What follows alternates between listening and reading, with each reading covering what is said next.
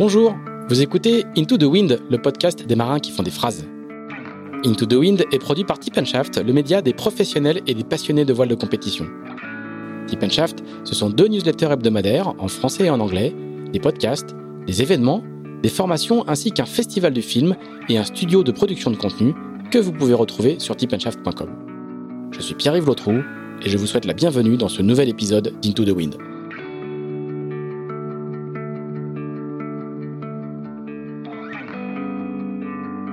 Bonjour Michel Desjoyaux. Bonjour Pierre-Yves Lotreau. Euh, eh ben merci de nous recevoir euh, dans cette petite maison euh, perdue dans la campagne de La Forêt Fouenant, euh, qui est très accueillante. On vient de déjeuner. J'ai été invité à déjeuner par Michel Desjoyaux. Je suis désolé Pierre-Yves, il n'y avait pas les langoustines aujourd'hui parce que voilà, parce que nous avons les pêcheurs ne sont pas allés en mer. nous avons l'habitude de manger des langoustines euh, à intervalles très irréguliers. La dernière fois c'était je sais pas en 2010 ou en 2011, il y a assez longtemps. Mais là on a eu un petit phare tiède avec une pointe de rhum dedans. Voilà, mais bon, on n'en dira pas plus. On a dû le remettre à la cuisine pour pouvoir mener cette discussion euh, tranquillement. Donc merci beaucoup de, de, de, nous recevoir et de prendre le temps de, de, bah de, de revivre un petit peu euh, la saga des joyaux euh, en long euh, avec les auditeurs d'Into the Wind. Je voudrais savoir un petit peu qu'est-ce que fait Michel Desjoyaux alors que on a trois courses en même temps. On a une de Transat Jacques Vabre avec euh, 30 IMOCA, 27 classe 40, euh, 3 multi 50. On a une mini Transat. On a la course, on a Brest Atlantique qui est parti euh, qui est parti hier. Et donc toi, tu qu'est-ce que tu fais en ce moment, toi qui a toi qui a tellement couru eh tous les ben, océans Écoute, j'ai mis la clé, euh, j'ai mis la clé d'un d'un logiciel de navigation bien connu sur mon ordi perso euh, portable que je trimballe partout avec moi, euh, au bureau, à la maison, en déplacement. Et je n'ai toujours pas eu le temps d'aller chercher un fichier météo, d'aller euh, regarder, euh, d'aller réceptionner les positions des, des petits bateaux. Euh, en plus, il y en a tellement à suivre que ça commencerait à être un peu compliqué. Et comme j'ai un petit peu de boulot en ce moment, je me concentre sur ce boulot-là et je regarde à mes heures perdues, c'est-à-dire pas très souvent. Euh, alors c'est assez pratique d'ailleurs parce que je suis insomniaque en ce moment. Donc vers 5 heures du matin, tu as, les, les, les, positions qui tombent et tu regardes euh, où sont nos navires en mer. C'est un peu la rubrique de, du télégramme de Brest il y a quelques temps. Et, et, je suis ça de, de pas très loin, mais pas de très près non plus. Alors parce qu'on va expliquer, t'as eh ben, les mains dans la colle en ce moment, comme on dit. Alors c'est pas moi qui mets les mains dans la colle. Il y a quoi que de temps en temps je mets aussi les mains dans la colle. Euh, on est en train de construire le bateau de le futur IMOCA de Nicolas Troussel, donc Corum l'épargne qui est en assemblage, en construction euh, dans Méragité. On n'a pas fait tous les gros morceaux. Euh, la coque et le pont ont été faits chez CDK. On récupère le pont dans quelques jours.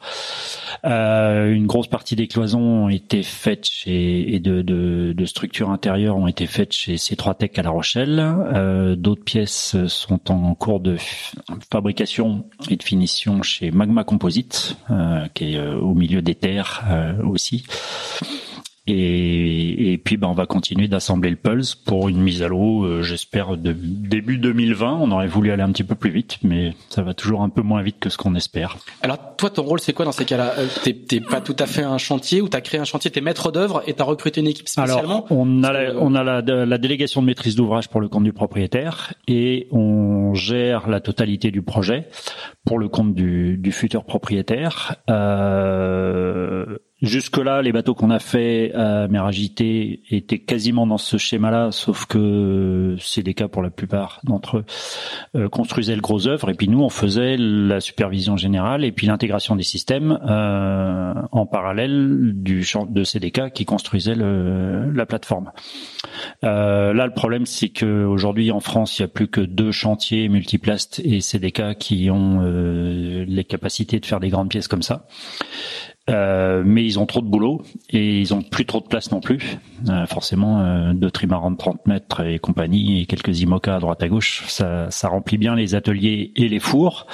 Donc nous, on n'a pas de four. Par contre, on a un atelier qui est assez pratique avec des ponts roulants, avec tout, tout ce qu'il faut pour assembler des, des pulses comme ça. Et donc nous on fait l'assemblage, on fait des kilomètres de couture. Je crois que euh, au bout du compte, on sera à deux kilomètres et demi de, de, de, stratification de cornière à la fin du bateau. D'accord. Voilà. Donc on reçoit des, on reçoit une coque, on met des cloisons dedans, on les, accroche, on va recevoir un pont et puis on met tous les systèmes de, de bateau aval. C'est-à-dire qu'en plus de ce qu'on faisait jusque là, là on fait l'assemblage de la plateforme. Et du coup, c'est quoi l'intérêt pour un projet de faire ça? On sait que euh, Arcap après qui a été un peu construit comme ça, c'est-à-dire qu'une partie de la, la coque a été été faite chez CDK. Et puis après, euh, c'est les équipes de Vincent Rio qui ont fait euh, l'assemblage, qui ont, qui ont posé le pont. Bah, en fait, euh, on gagne du temps, on gagne non, on gagne, on gagne ni du temps ni de l'argent parce que la quantité d'heures pour faire un bateau comme ça, ça reste la même. C'est autour de 35 000 heures à peu près. Nous, on va en faire grosso modo un, tiers.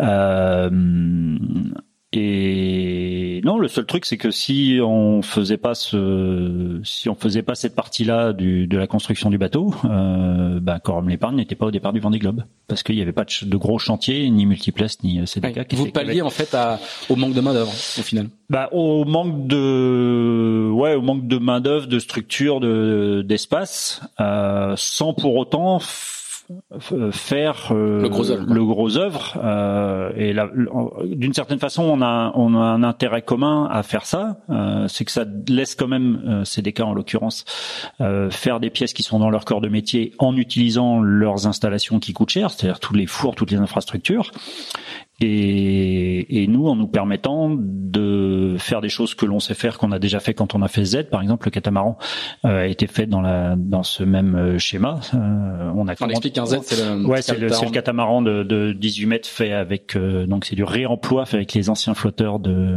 du trimaran Gitanadis et puis des mâts, des, des winch, des tout un tas de trucs de récup un peu à droite à gauche. Euh, et qui sert au départ des courses. Et, qui sert au départ des courses, qui sert à faire des sorties à la journée. On était hier euh, au Glénan avec euh, avec une bah, avec des clients euh, et on avait déjà fait l'assemblage de ce bateau-là plus l'intégration comme, il fait, comme on fait d'habitude, et, le, et, et, toutes les grosses pièces, le, le, les cloisons, le, le, caisson, le plancher, tout ça ont été faits chez CDK. Et nous, on a juste fait des kilomètres de couture. Hmm. Après, je pense que j'imagine que pour Nico Troussel, il y a aussi, euh, il, il, il s'offre un petit peu à la patte des joyaux, parce que tu vas faire oui, un mais peu plus que juste de la couture. Ça, on l'aurait fait, on l'aurait fait à partir du moment où on était, euh, on, on avait la, la, maîtrise d'ouvrage du bateau. De toute façon, euh, hmm. on, on, y met notre patte aussi. Euh, mais et là, on va un petit peu plus loin dans la mesure où on fait l'assemblage parce que bah, les autres chantiers n'avaient pas la, mhm. n'avaient pas la, disponibilité de le faire. Du coup, ça va être un bateau différent d'Arcavarec Ah, ça ne, c'est pas le même bateau. C'est le même architecte, c'est à peu près tout. Tu peux développer? Je, Ben non, parce que je, ce, ce n'est pas le même bateau du tout. Ah, du coup, le pont est différent. Le pont est, les foils sont différents. Le pont est différent. Les foils sont différents. L'équilibre du bateau est différent. Euh, il y a beaucoup de choses qu'on. Bah, moi, je sais pas comment est fait après qu'à part euh, ce que j'ai vu, euh, puisque Juan ne nous a pas montré les plans et on n'a pas à les voir et je veux pas les voir. Euh, et on a fait le bateau euh, en mettant euh, beaucoup de Rouen, un peu de Michdej, euh, un peu de Nico Troussel aussi, et puis de, du, du, jus de cerveau de tout ça. D'accord. Donc il y a que il y a que la boîte en fait? Bah non, même la boîte. Même la boîte a été changée. Non, même la boîte n'est pas la même. Ah, c'est le, moule le même moule de coque au départ? Je n'ai pas le droit de le dire. Pourtant, c'est un projet très transparent. On a vu, euh, on t'a vu faire euh, un FaceTime en pleine conférence de presse pour nous montrer le, tout le tout, tout le bateau. Euh. C'est un plan Juan Kuyumjan. C'est tout ce que j'ai le droit de dire. Bon, très bien. On verra ça donc quand il quand quand il sortira. Bon, si tu connais le principe de d'Into the Wind ou si tu on connais a vu, pas, on a vu des bateaux similaires sortir avec les mêmes plans sans que ce soit les mêmes plans tout en étant les mêmes plans. C'est assez facile pour un architecte de contourner euh, une propriété intellectuelle ou un dessin. Il suffit juste qu'il rajoute un centimètre à droite à gauche et c'est plus le même bateau. D'accord. Voilà. Bon, on, va, on y reviendra un petit peu plus tard. donc je disais donc, tu connais le, le, principe de d'Into the Wind, ou sinon je te, je te, le rappelle, on va on va faire un grand flashback vers le vers le passé. Alors on a beaucoup de temps devant nous, euh, ce qui est assez exceptionnel. voilà, c'est ça c'est ça c'est important. Et on s'est dit tous les deux que si euh, au moment où on trouvait ça un petit peu long, on ferait une pause et on fera deux épisodes, mais on sait pas encore si on va être euh, très long ou pas. On vient juste de commencer, Pierre-Yves. On vient juste de commencer. Non, mais je préviens les auditeurs qu'ils soient pas surpris si jamais on s'arrête, on s'arrête en plein milieu. Donc du coup, euh, nous voilà euh, repartis, euh, on va dire, à la fin des années 60, au début des années 70. T'es né en 1965. C'est ça. Dans un endroit dont on ne le sait pas encore, mais qui est béni des dieux pour ce qui est de la pratique de la voile de compétition. On est pas mal servi. On est pas mal servi. Et t'es le dernier, le dernier d'une fratrie de sept enfants. C'est ça. Avec deux parents qui sont des gens assez incroyables, on peut dire ça comme ça. J'apprécie. Ah, tu, tu, vas nous expliquer un petit peu, euh, qui sont. Euh, euh, alors, je, juste tu précises, hein, tu as écrit un livre formidable qui est L'enfant de la, vallée, la vallée des fous, à l'issue de ton premier Vendée Globe, avec mhm. plein de livres, avec plein de photos, pardon, qui a été coécrit avec Eric Coquerel. euh, et Régine Bornas. Et il y a plein de photos, plein d'histoires. Et c'est vraiment un livre euh, pour ceux qui veulent connaître la saga euh, des Joyesques depuis le début. Euh, il est, il est vraiment, on, on, comprend beaucoup beaucoup de choses. Et donc du coup, ça commence dans ce qui est. Il y a déjà Port-la-Forêt, il y a déjà les pontons. Non, c'est pas le, le port à Port. en fait, mes parents sont installés à Port-la-Forêt dans les années 50. 56. Euh, mon frère aîné était déjà né, on a 11 ans d'écart. Euh, et avec euh, l'idée de créer là un truc qui n'existait quasiment pas. En fait, Port la Forêt est né de plein de pages blanches. C'est ça qui est vachement sympa.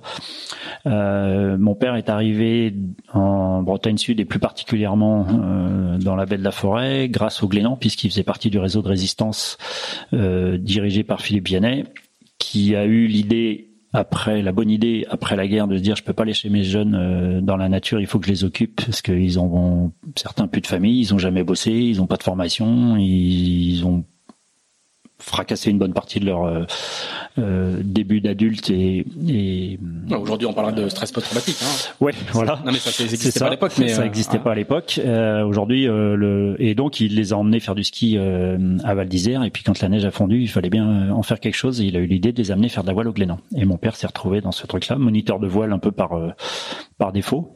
Euh, et puis, bah, une fois que tout ce petit monde-là a retrouvé un peu ses esprits et a arrêté de vouloir faire boum boum, euh, bah, fallait quand même euh, rentrer de rentrer dans le dur. Euh, mes deux parents sont issus plutôt de familles bourgeoises. mon père de Saint-Étienne, d'où sont originaires, d'où est originaire une autre saga des joyaux, mais sans le E euh, de la de EAUX, euh, les, donc le fabricant de piscine.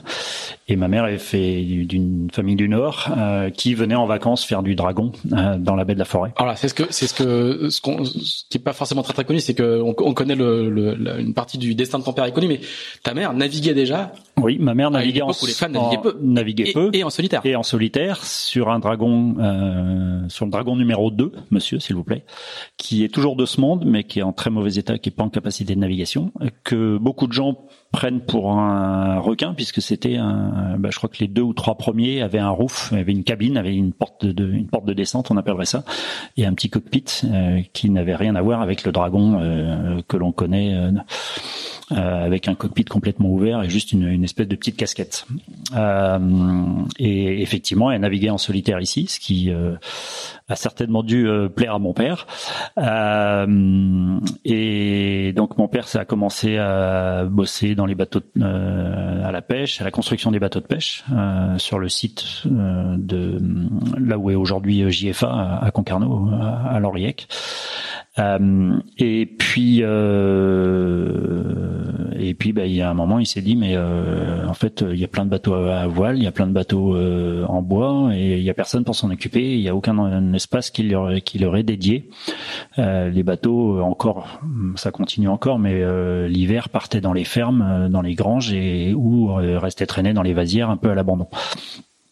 Donc il a eu l'idée de créer ce, cette activité d'entretien et d'hivernage de bateaux de plaisance et dans le chantier euh, qui a été créé donc à Port-la-Forêt, euh, avant que Port-la-Forêt soit construit. Hein. Euh, moi je suis né en 65, le port a été ouvert en 72. Et moi, j'ai vu toute bah, une, une, partie de mon enfance les, les camions défiler devant la maison avec dans un sens de la terre et dans l'autre sens des cailloux quand il a fallu faire les, les enrochements du, du port. Euh, et ça a été notre terrain de jeu euh, en, en, parallèle du chantier, puisqu'en fait on avait on avait tout sous la main. Et Ton destin est tout tracé en fait. T'as une mère qui fait de la navigation en solitaire à une époque où peu de femmes naviguent encore moins solitaire. T'as un père qui crée un chantier et tu la forêt. Oui, et puis les deux, les deux étaient, les deux euh, étaient, étaient les pieds dans l'eau, dans l'eau salée et dans les bateaux à voile. Euh, alors là où c'est là où le destin il est pas tracé, c'est que mes deux parents sont pas du tout compétiteurs, ni dans l'âme, ni mm. dans la démarche. Bon voilà, ils, ils, aimaient bien ça, mais euh, bah, ma mère a le mal de mer, euh, beaucoup, beaucoup plus que moi d'ailleurs. Euh, merci maman. et donc du coup, on a on a quasiment pas navigué. Bah, moi, je, je, crois même que j'ai jamais navigué avec ma mère. par contre, j'ai navigué un peu avec mon père quand quand j'étais petit. Euh, et puis, bah, on était dans les bateaux tout le temps. Et en fait, mes j'ai jamais été à l'école de voile. Euh, il y en avait une juste à côté de la maison et ils nous emmerdaient plutôt parce qu'ils faisaient la fête euh, tous les soirs. Et, nous, on pouvait pas dormir parce qu'il y avait de la musique forte et, tard, tard dans la nuit. On a compris quelques temps plus tard quand on est devenu euh, adolescent ou, ou jeune adulte ce que c'était.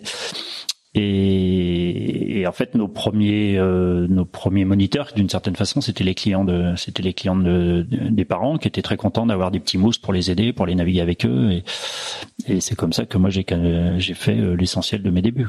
Et le chantier de ton père, euh, physiquement, l'emplacement aujourd'hui Bah en fait aujourd'hui il reste donc la maison de mes parents, qui est toujours habitée par ma mère. ce que moi j'appelle le, bah, ce que nous on appelle le premier hangar a été euh, est tombé dans la tempête de 87. Euh, il n'a pas été reconstruit.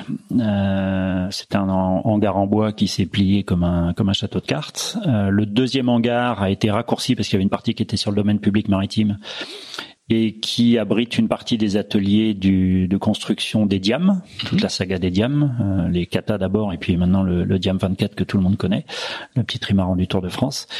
Et puis euh, et le troisième hangar euh, qui est juste euh, le plus, qui est le plus proche de Mergité, qui aujourd'hui s'appelle CDK 3. Et CDK, euh, alors tu peux l'appeler, l'écrire de plein de façons. Euh, c'est les trois lettres et qui sont les initiales de chantier de Kerleven, puisque la dune, euh, en tout cas toute la zone autour du bah, de la pointe, là où est installée la maison de mes parents, s'appelle Kerlevin, Kerle K-E-R-L-E-V-E-N, mais ça se dit Vin, euh, qui après a donné, euh, a été supplanté par l'appellation Port la Forêt, qui est le port de Plaisance. Alors là, on parle d'une zone de, ça fait 500 mètres, hein. Ah bah c'est c'est le le, tu, tu es resté tu, tu, es vraiment resté ah bah moi j'ai pas bougé, ouais. pas bougé. bah en fait j'ai j'ai construit euh, le bâtiment de mer agitée sur un des derniers euh, lots de terrain euh, disponibles de de mes parents euh, CDK existait déjà et CDK en fait a commencé a été d'abord euh, a d'abord habité dans le pour moi ce que j'appelle le troisième hangar. Euh, et en 84, 85, 84. Euh, et puis après ils ont fait ce qui s'appelle aujourd'hui CDK1 et puis CDK2, puis l'autoclave et tout ça. Euh, et en fait Meragité, on est juste en bordure de ça et d'ailleurs on est en on est en quasiment en, ouais en mitoyenneté, en partage de en partage de parking et de, de, de terre plein avec CDK. Ah, tout ça donc étant dans un, si vous allez à Port-la-Forêt, vous verrez ça c'est vraiment les, les, les le berceau historique est, est, réduit à presque 500, 500 ou 600 mètres carrés. Comment, comment tu passes de, donc du, du petit dernier euh, Tu as beaucoup raconté ça que euh, tu as, gagné devant des globes, donc du coup on a eu beaucoup beaucoup de biographies de Michel Desjoyaux, mais euh, tu as beaucoup raconté que comme tu étais le petit dernier, tu étais laissé en liberté, on s'occupait pas beaucoup de toi, ce qui t'a obligé à être euh, un peu démerdard. Mais comment tu passes Ça m'a pas obligé à être démerdard, mais ça m'a permis d'être démerdard. Ouais. Comment on passe pas été obligé. Au contraire, j'ai, j'ai eu. Euh, euh, moi, je suis, je suis convaincu que j'ai eu beaucoup plus de liberté que que que le reste de de la fratrie. Euh, et plus ça avançait, plus on avait des, des libertés. Euh, et grand bien, merci mes parents de m'avoir euh, laissé tout ça. Euh, c'est sûr que, bah moi, je me souviens très bien. j'ai déjà raconté et euh, je me souviens très bien de mon père disant à Hubert Desjoyaux, donc mon, mon mon deuxième frère, donc le troisième de la fratrie, euh, qui à l'époque naviguait beaucoup avec Jean Le Cam, euh, qui était, je veux dire, ils étaient copains comme cochons, ils étaient partout ensemble, ils faisaient du du du, du 420, ils faisaient les 400 coups, il y avait Mervan et l'Armagnac et tout ça. puis après les Alpes, le début des Figaro. Euh, le début euh, le début de la solitaire du Figaro en Alf euh, pour Jean et, et donc Hubert naviguait beaucoup c'est beaucoup Jean qui naviguaient en solitaire et un jour, je pense qu'Hubert a dû vouloir aller faire peut-être peut-être pas les, les 25 000 de, Concarneau, mais les 110 000 de Concarneau qui étaient en solitaire. Euh, et, et, je me souviens très bien de, on était à table et Hubert se pointe et, et mon père lui dit, Hubert, je t'interdis de faire de la navigation en solitaire, c'est trop dangereux. Et le coup près était tombé, il n'y avait pas de discussion, euh, il n'y avait, pas de discussion quoi. C'était voilà, c'est c'est comme ça et pas autrement. Et puis il se trouve que euh, en fait mon père pour les activités du chantier avait une tarentelle, donc un petit voilier de 8 mètres de long. Euh, qu'il utilisait pour faire les manœuvres de port, pour faire le petit remorqueur portuaire qui était qui était super pratique puisqu'à l'époque il n'y avait pas d'élévateur à Port-la-Forêt, on sortait les bateaux sur des chariots vraiment à l'ancienne pour le coup, avec quelques déboires aussi, mais bon.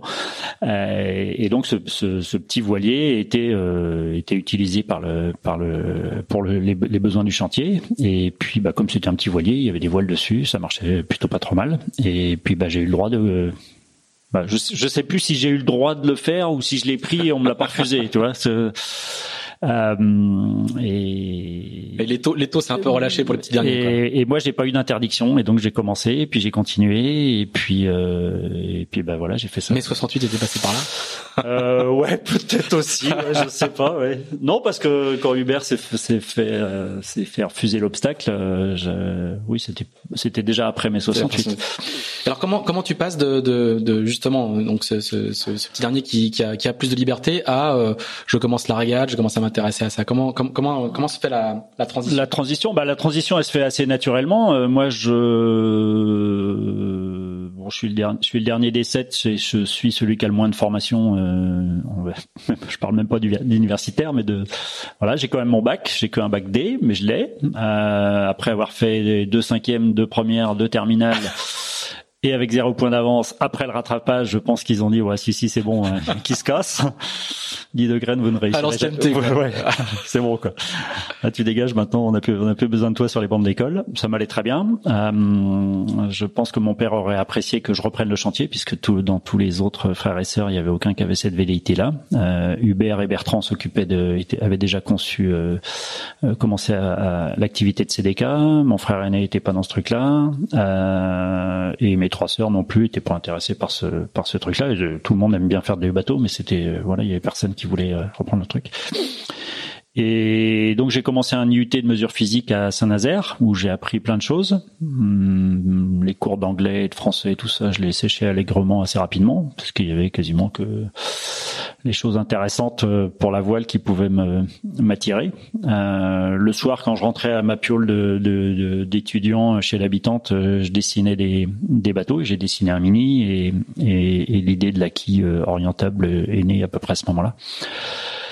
Euh, et puis euh, et puis bah je suis parti faire les decks avec euh, avec mon école. Euh, on a cassé un mât.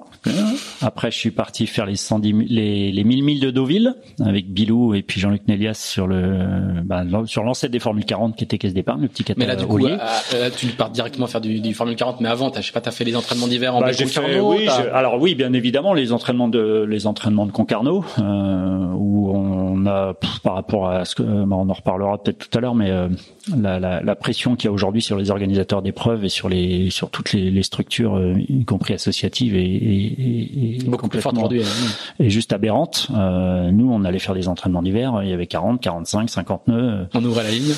Et puis bah tout, et puis personne discutait quand on, on prenait des riz, on mettait le petit phoque et puis on a failli couler un 5 m 50 J d'ailleurs en baie de la forêt parce que forcément à 25 nœuds euh, sous spi avec euh, des, des, murs de flotte de chaque côté parce que c'était pas raisonnable du tout mais on l'avait fait quand même euh, avec les petits spis avec les drailles en acier pour c'est plus pratique quand le spi se déchire tu peux descendre le, point de brise sans aller le chercher là-haut euh, mais voilà on, on, naviguait vraiment dans la brise tout le temps quoi il y avait pas de il y avait pas de restrictions Aujourd'hui, tu peux plus rien faire de tout mm. ça, quoi.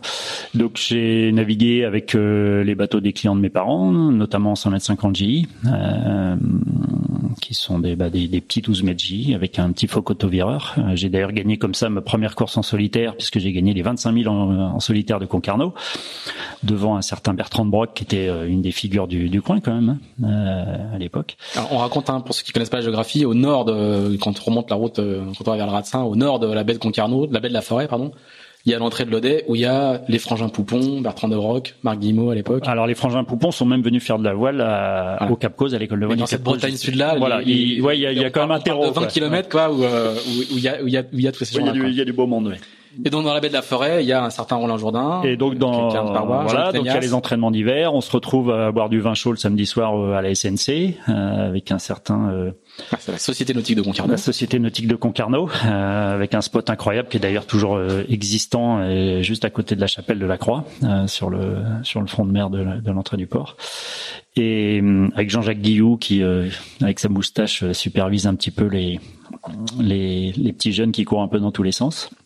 Et puis de fil en aiguille, je croise la route d'un certain Roland Jourdain qui s'appelait déjà, qui était déjà surnommé Bilou, euh, et qui voulait faire un mini transat. Et moi, c'était un de mes vieux rêves. Euh, et, donc, il récupère un, vieux muscadet dans une dans une vasière qu'un copain euh, accepte de lui de lui laisser. On le ramène au chantier chez mes parents, et puis bah, on a passé un été à tout refaire dans le bateau, du bas de la quille jusqu'à la tête de mât. On a refait à peu près tout. Et, et puis bah après il y a tout qui s'est il y a tout qui s'est enchaîné derrière quoi. Euh, Là on est en 1983. Euh, ouais c'est pas mal. si j'ai bien préparé. si j'ai bien préparé. Euh, D'ailleurs euh, Bilou va pas aller très très loin. Je crois Bilou va pas aller très très loin, mais on avait fait un super bateau et, euh, et le bateau était vraiment très rapide. Malheureusement il était on avait certainement zappé une petite euh, zone un peu un peu malade et le bateau a coulé au large de, du Portugal. Heureusement, Bilou a été récupéré euh, un peu in extremis alors que le bateau commençait vraiment euh, à, prendre vraiment l'eau et que Bilou commençait vraiment à fatiguer, à, à écoper. Et je crois qu'il est récupéré par des, des trafiquants de cigarettes, un truc comme ça. Il y a ouais, ouais. En plus, euh, euh, alors il est pas, non, non, non, c'est pas lui qui a été récupéré. C'est euh, José Goncalves. Ah, c'est José Goncalves. Ouais. José qui a été euh, récupéré sur la, sur, sur une autre mini plus, plus tard. Non, il a été, il est, hum, il, quand il arrive sur le, sur le continent, il a ramené, je crois qu'il a eu la présence d'esprit de ramener son, son acte de francisation. Et il se trouve que le nom du bateau, le nom officiel du bateau, est le même que celui d'un bateau de trafiquant qui est recherché. Ah, c'est ça, voilà, c'est ça. Voilà. Et donc, par ici, Monsieur Jourdain, venez voir ici, on a deux mots à vous dire. Et donc, il a été un peu cuisiné avant de finir par euh, être euh, innocenté, bien évidemment. Mais oui, oui, mais pourquoi, pourquoi vous m'en voulez? Je suis juste un, ben, il pouvait pas trop comprendre. Et je me souviens être allé à Penzance et avoir eu, tu vois, on était en 83. C'est où il y avait le départ des, des le, Ouais, la, la, la, mini historiquement partait de Penzance avant qu'elle soit récupérée par les Français. Et, et je me souviens très bien que dans le port il y avait un bateau qui allait peut-être prendre le départ, qui je crois n'a pas pris le départ qui a été reporté d'ailleurs et du coup j'ai pas pu assister mais qui est parti en semaine parce qu'à l'époque j'étais encore à l'école j'essayais encore de faire mes études n'est-ce pas euh, 83 oui j'avais pas encore mon bac je, je redoublais ma première euh, et il y avait dans le port un bateau euh, sans mât tu dis, mais qu'est-ce qui se passe? Ils ont, ils sont en train de bricoler sur le mât? Non, non, il n'y avait pas de mât. C'était un bateau qui était tracté par cerf-volant. Déjà? Déjà. Déjà. Et d'ailleurs, euh, bah, j'ai balancé les, les, papiers, mais l'autre jour j'ai retrouvé des trucs sur des sur des modes de propulsion euh, avec le vent, notamment les Suédois qui avaient des systèmes en 84, je crois, à peu près les mêmes années. Euh, sur des sur des patins à glace, ils ont une aile rigide autour d'eux. Je sais pas si tu as déjà vu ces trucs-là.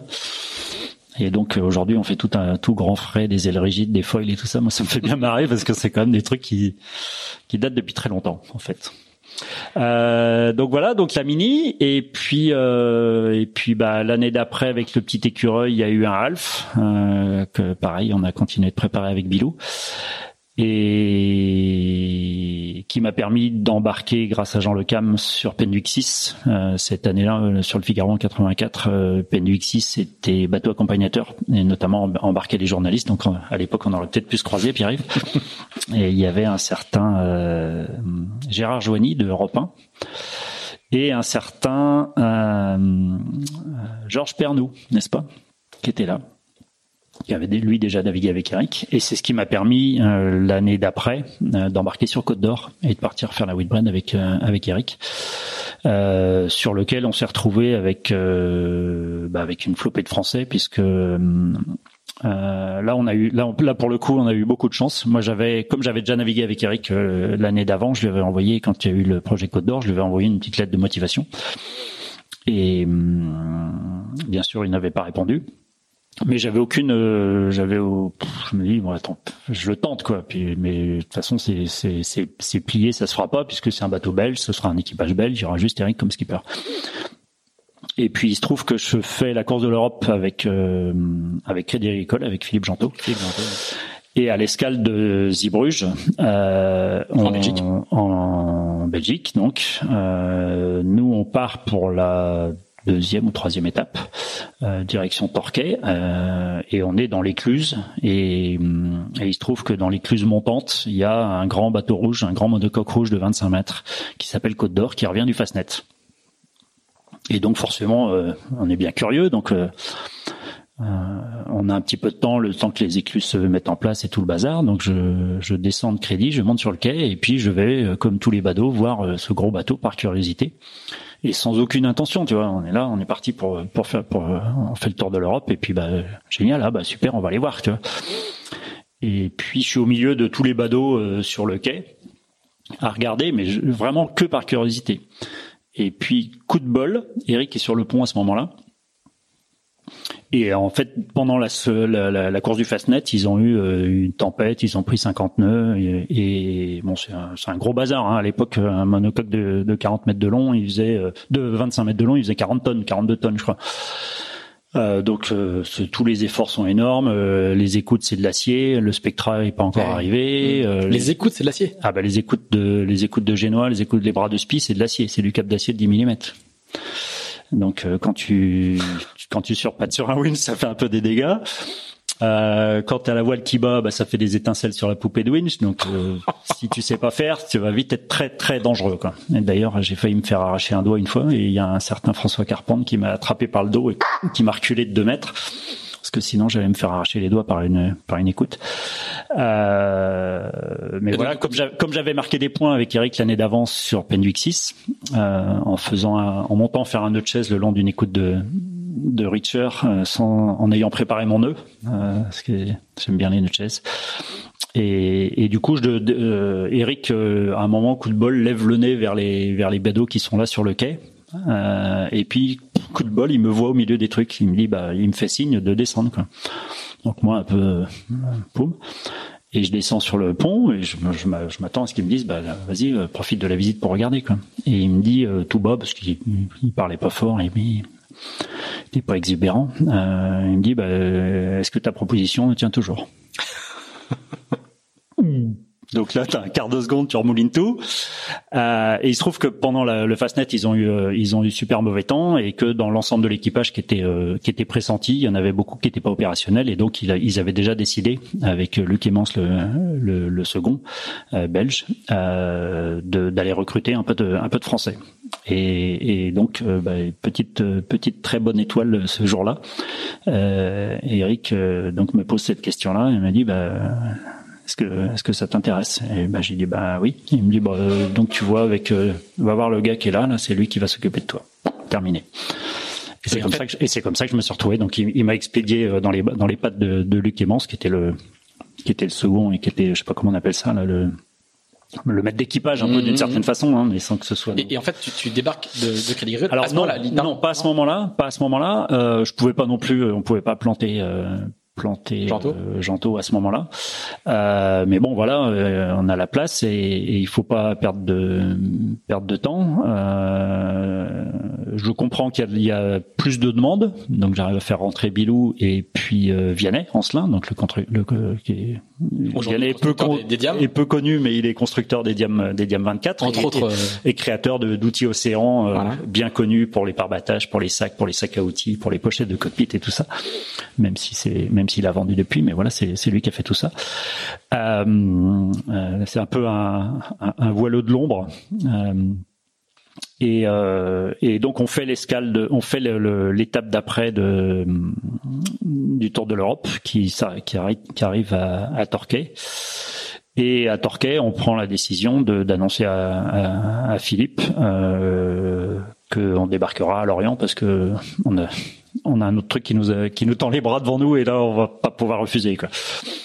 Euh, et, donc on va jusqu'à jusqu'à l'étape de Lorient. On gagne à Lorient, on est en tête au général et on rend les clés. Mais la Whitbread, quand on a 20 ans, la Whitbread. Ouais, la Whitbread, quand t'as 20 ans, en plus avec Eric, là, tu te poses même pas la question quand tu vas. Donc, euh, certes, c'est pas cool de, de se casser en, en, cours de route d'une, d'une épreuve en équipage. Euh, mais là, je crois que la tentation était trop belle et, euh, et on n'a pas hésité longtemps. Donc tu fais la Whitbread à 20 ans avec euh, avec euh, Bilou. Mhm. Ben, C'est vraiment les années euh, où vous êtes euh, euh, Ah inséparables. bah là on est ouais, ouais on était on est on était tout le temps ensemble. Il y a, il y a c'est aussi les années. Alors aujourd'hui, les, les, les plus jeunes d'entre nous ne connaissent s'en souviennent pas. Il y a aussi une classe qui est très dynamique euh, et qui se développe beaucoup et qui est vraiment un endroit où tous les beaucoup de grands marins sont, qui, est, euh, qui sont les Formules 40, Mhm.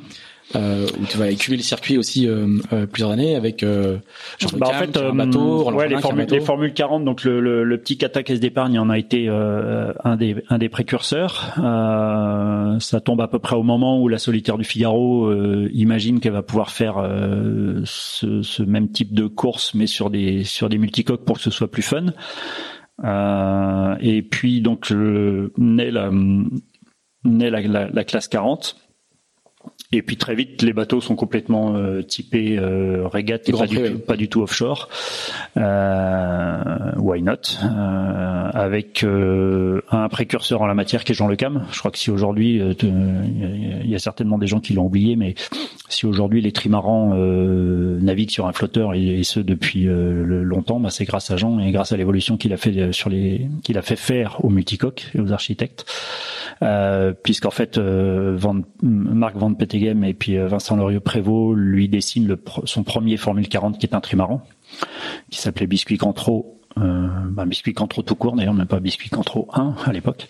Euh, et qui a encore à l'époque avait des petits flotteurs. Et Jean a la conviction qu'il faut passer à l'étape d'après et mettre des gros flotteurs et monter dessus et c'est ce qu'ils arrivent à faire avec le Cantreau 2 Euh, nous pendant ce temps-là avec Bilou on récupère Cantreau le premier euh, qu'on essaie de de- d'upgrader un peu mais bon on a toujours les petits flotteurs il y avait déjà des foils il y avait déjà tout un tas de, de Il y avait des foils. Ouais, il y avait déjà des foils.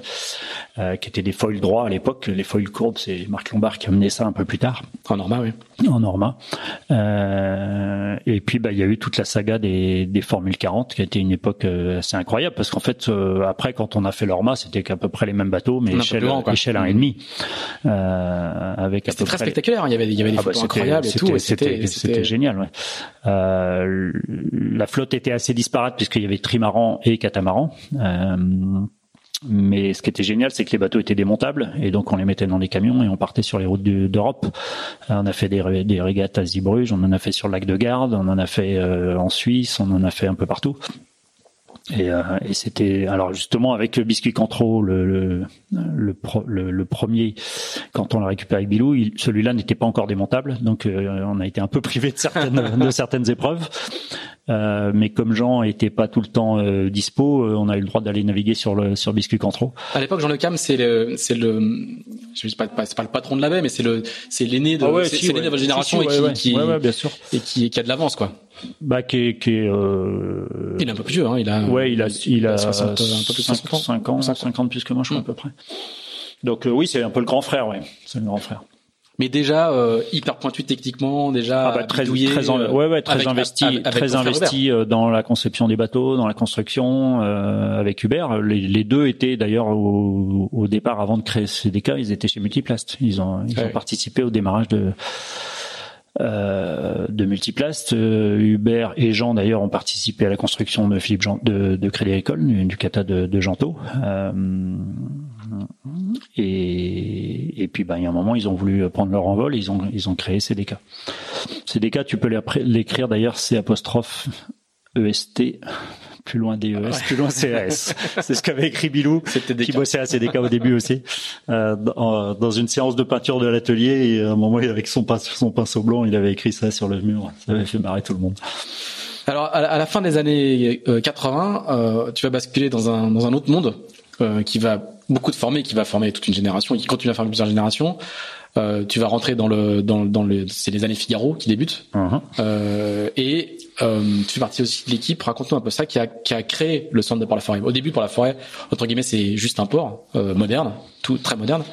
Euh, et il y a un centre d'entraînement qui se crée en, en, en 90 et c'est le moment où toi tu, tu rentres dans le dans le Figaro. Raconte-nous un peu l'éclosion de cette euh, de cette époque-là qui dont, dont les fondamentaux sont toujours à l'œuvre aujourd'hui. euh, euh, En fait, 30 euh, 30 ans après, ce qui- pour la forêt ce reste qui la s'est passé, c'est que jusqu'en 80, bah jusqu'en 90 même, puisqu'en 90 il y avait les deux flottes, il y avait les Alf et les, Figa- les Figaro première version qui qui qui se côtoyaient. Il n'y a pas eu match longtemps, mais euh, la solitaire du Figaro était sur des sur des halftoners, donc des bateaux qui étaient a priori faits pour l'équipage, pour la, pour la jauge JOR, mais qui forcément, euh, marché oblige, étaient beaucoup utilisés euh, en solitaire euh, pour la solitaire du Figaro. Et du coup, bah, les bateaux étaient très disparates puisque quelque part, d'une certaine façon, il fallait, réussir à choper la bonne machine pour espérer faire un bon résultat. Mais la bonne machine n'était pas forcément le meilleur bateau en équipage, c'est-à-dire c'est pas forcément le bateau qui gagnait la Halfton Cup. Euh, mais il fallait trouver le bon équilibre pour après euh, mettre un peu plus de, poids, un peu plus de trafiquer, ben pas trafiquer, mais euh, adapter le bateau à un usage avec juste une personne dessus et pas cinq personnes au rappel.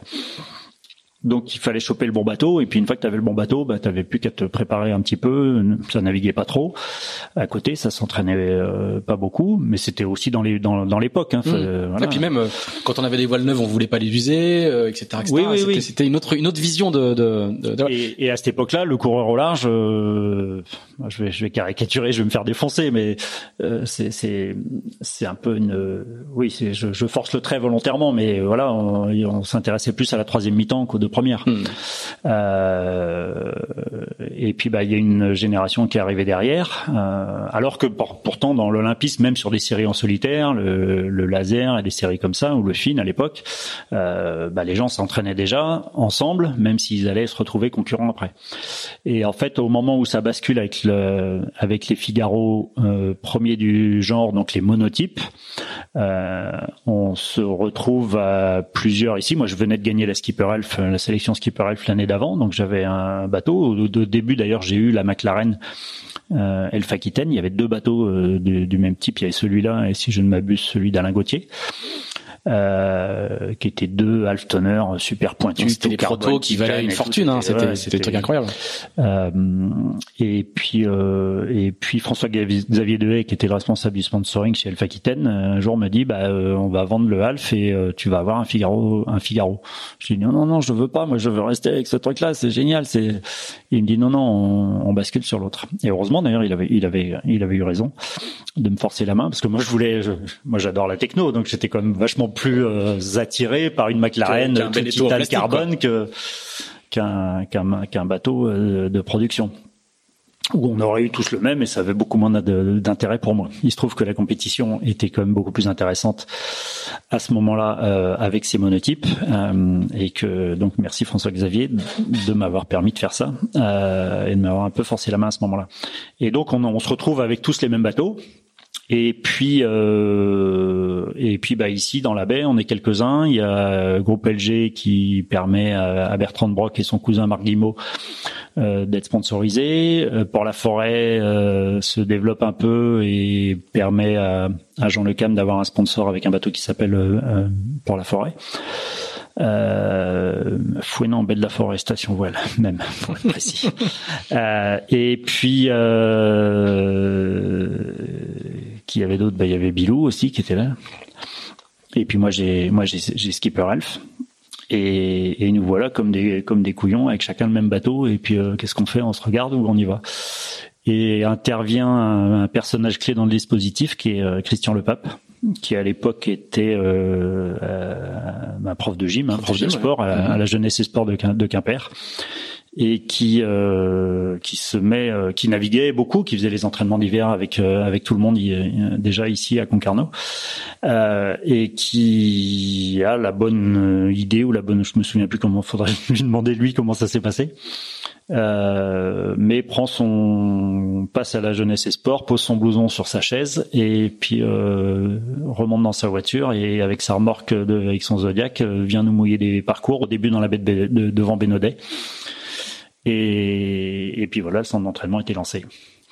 Alors, ce qui était assez incroyable, c'est que nous, on voyait bien comment ça se passait, on faisait des entraînements, mais voilà. C'est réservé aux Finistériens au début. Hein. Et au début, c'était réservé aux Finistériens, euh, voire même aux Finistériens du, Sud. Hein, faut, quand même pas déconner. Bah, il y en avait pas besoin. Au Cornouaillet. Ouais, au Cornouaillet. Euh, les bigoudins étaient euh, tolérés, mais euh, on était un peu chez eux. On était, on était dans l'Odé, donc il fallait quand même qu'on se tienne, qu'on se tienne à carreau. Euh, mais c'est sûr que c'était, c'était une, on, on, démarrait et personne n'y connaissait rien. Mmh.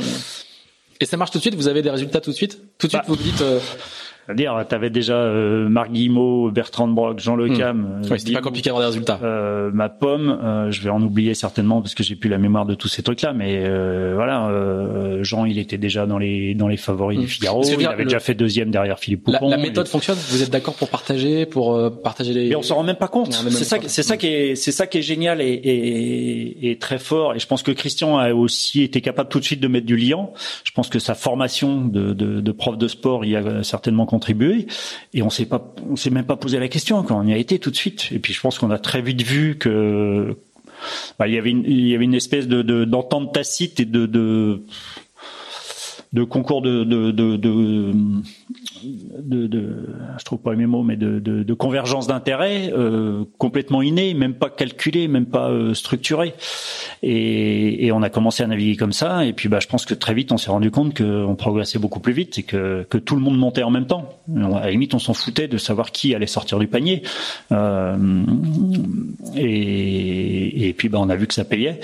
Il se trouve qu'en face, la même année, en 90, la première année du, du Figaro, à La Rochelle, il se passe à peu près la même chose, mais sur une plus petite équipe, euh, puisqu'il y a euh, Laurent Cordel, euh, Mabir et Dominique, Vité, euh, Dominique Vavre euh, qui font à peu près la même chose à trois à La Rochelle, mais par contre ils n'ont pas un Christian Lepap mmh. derrière eux. Euh, et, du coup, bah, cette année-là, Laurent gagne. Je crois que c'est Dominique Vavre qui fait deux. Alvard qui fait, moi je... non, Alvard qui fait 3 et moi je fais 4. Ouais. Je crois que c'est à peu près. Premier bisu, quatrième. Premier bisu, quatrième. C'est pas mal. Euh, je vois que t'as bien lu tes fiches, toi. T'es au courant. Bah, t'es au courant de tout. T'as bien bossé. Et, et... Euh, et puis, euh, et puis, euh, bah, Jean, euh, je, je, crois que Jean fait sixième. et puis, et puis, bah voilà, c'est parti, quoi.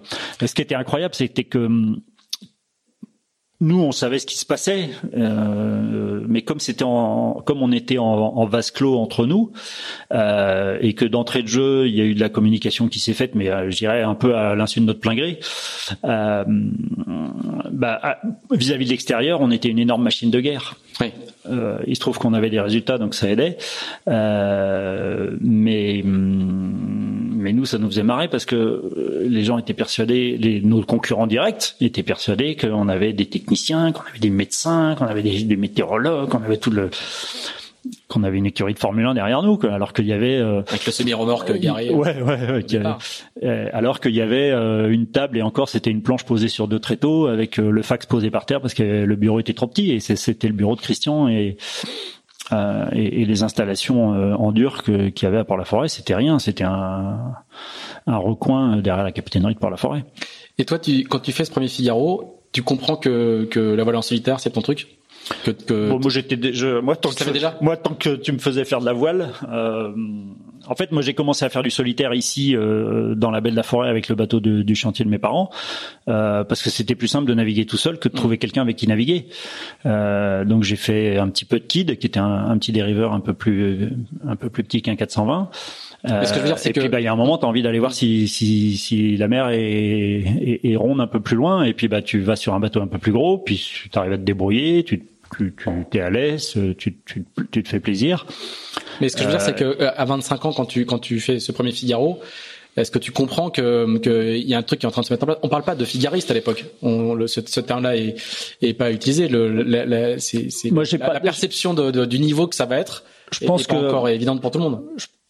Ouais, mais ce, ce, à l'époque, t'es pas dans ce schéma-là. C'est ça. À l'époque, t'es pas dans, t'es pas dans le schéma de, du centre d'entraînement tel ouais, aujourd'hui ou de la D'où ma question. Est-ce que tu pressens qu'il se passe un truc et que c'est que ça, non, va, être, ça va être le creuset de, de, de, Non, ça se fait, ça se fait de façon naturellement, euh, naturelle. T'as envie de naviguer, t'as envie de, de, de, de progresser, t'as pas envie de te faire battre. Euh, D'ailleurs, moi, au début, j'étais pas du tout un compétiteur. Je, je, je, je faisais ça euh, pour me faire plaisir. J'avais déjà fait un petit peu de solitaire. J'avais déjà fait euh, bah, une skipper elf avant avant celle que je gagnais.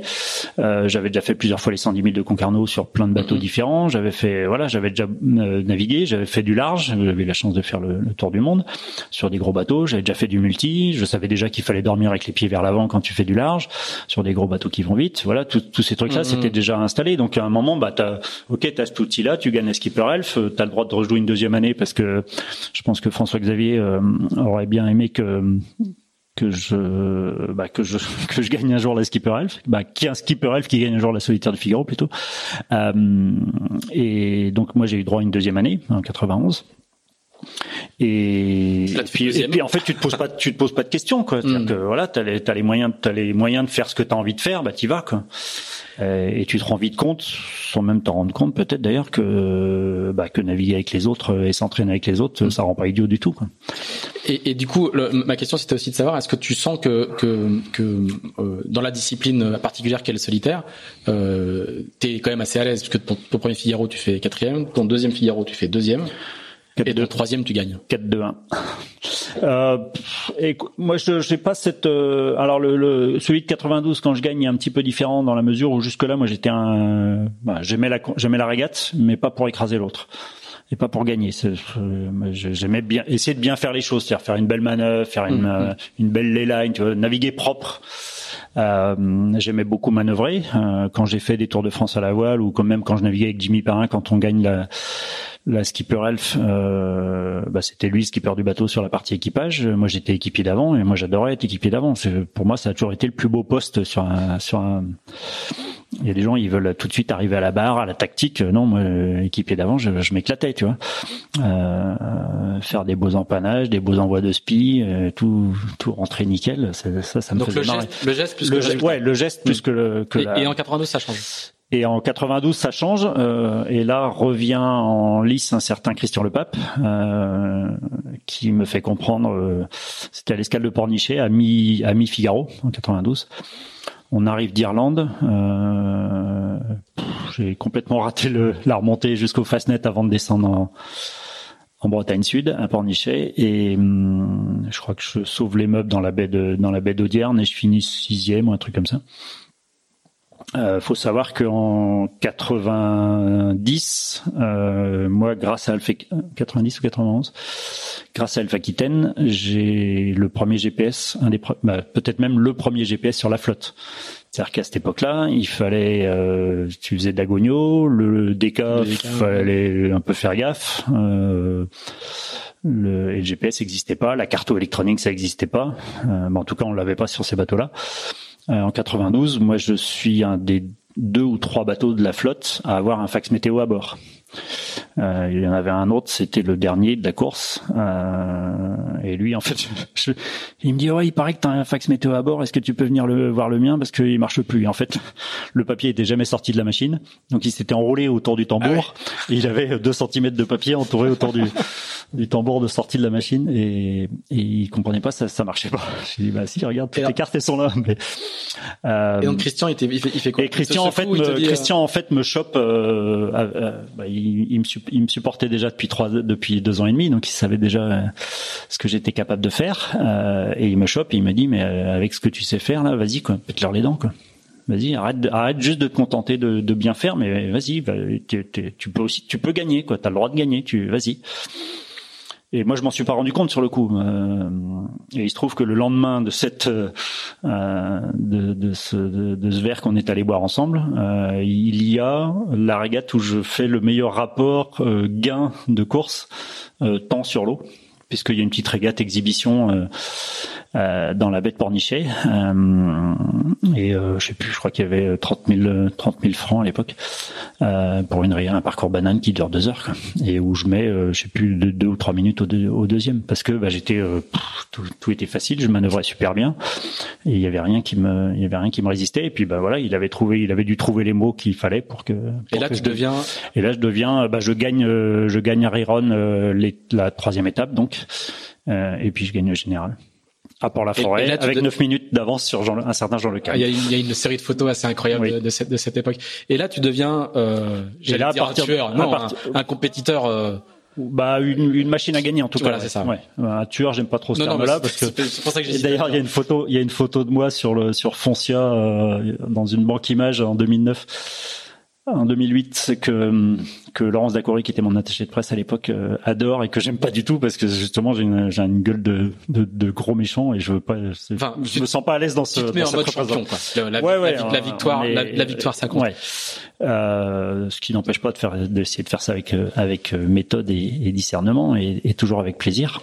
Euh, mais oui, je, je je je change pas de méthode, mais je change de de je change de, plateau sur le sur le pédalier clairement.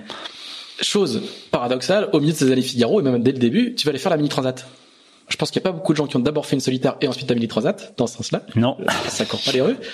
Euh, en 91, euh, Ben oui, parce qu'en fait, quand qui, qui était en euh, fait ton, ton vrai rêve de gosse, qui était, qui mon qui était mon rêve de gosse. D'ailleurs, je vais te ressortir euh, tout à l'heure, je, je te le montrerai.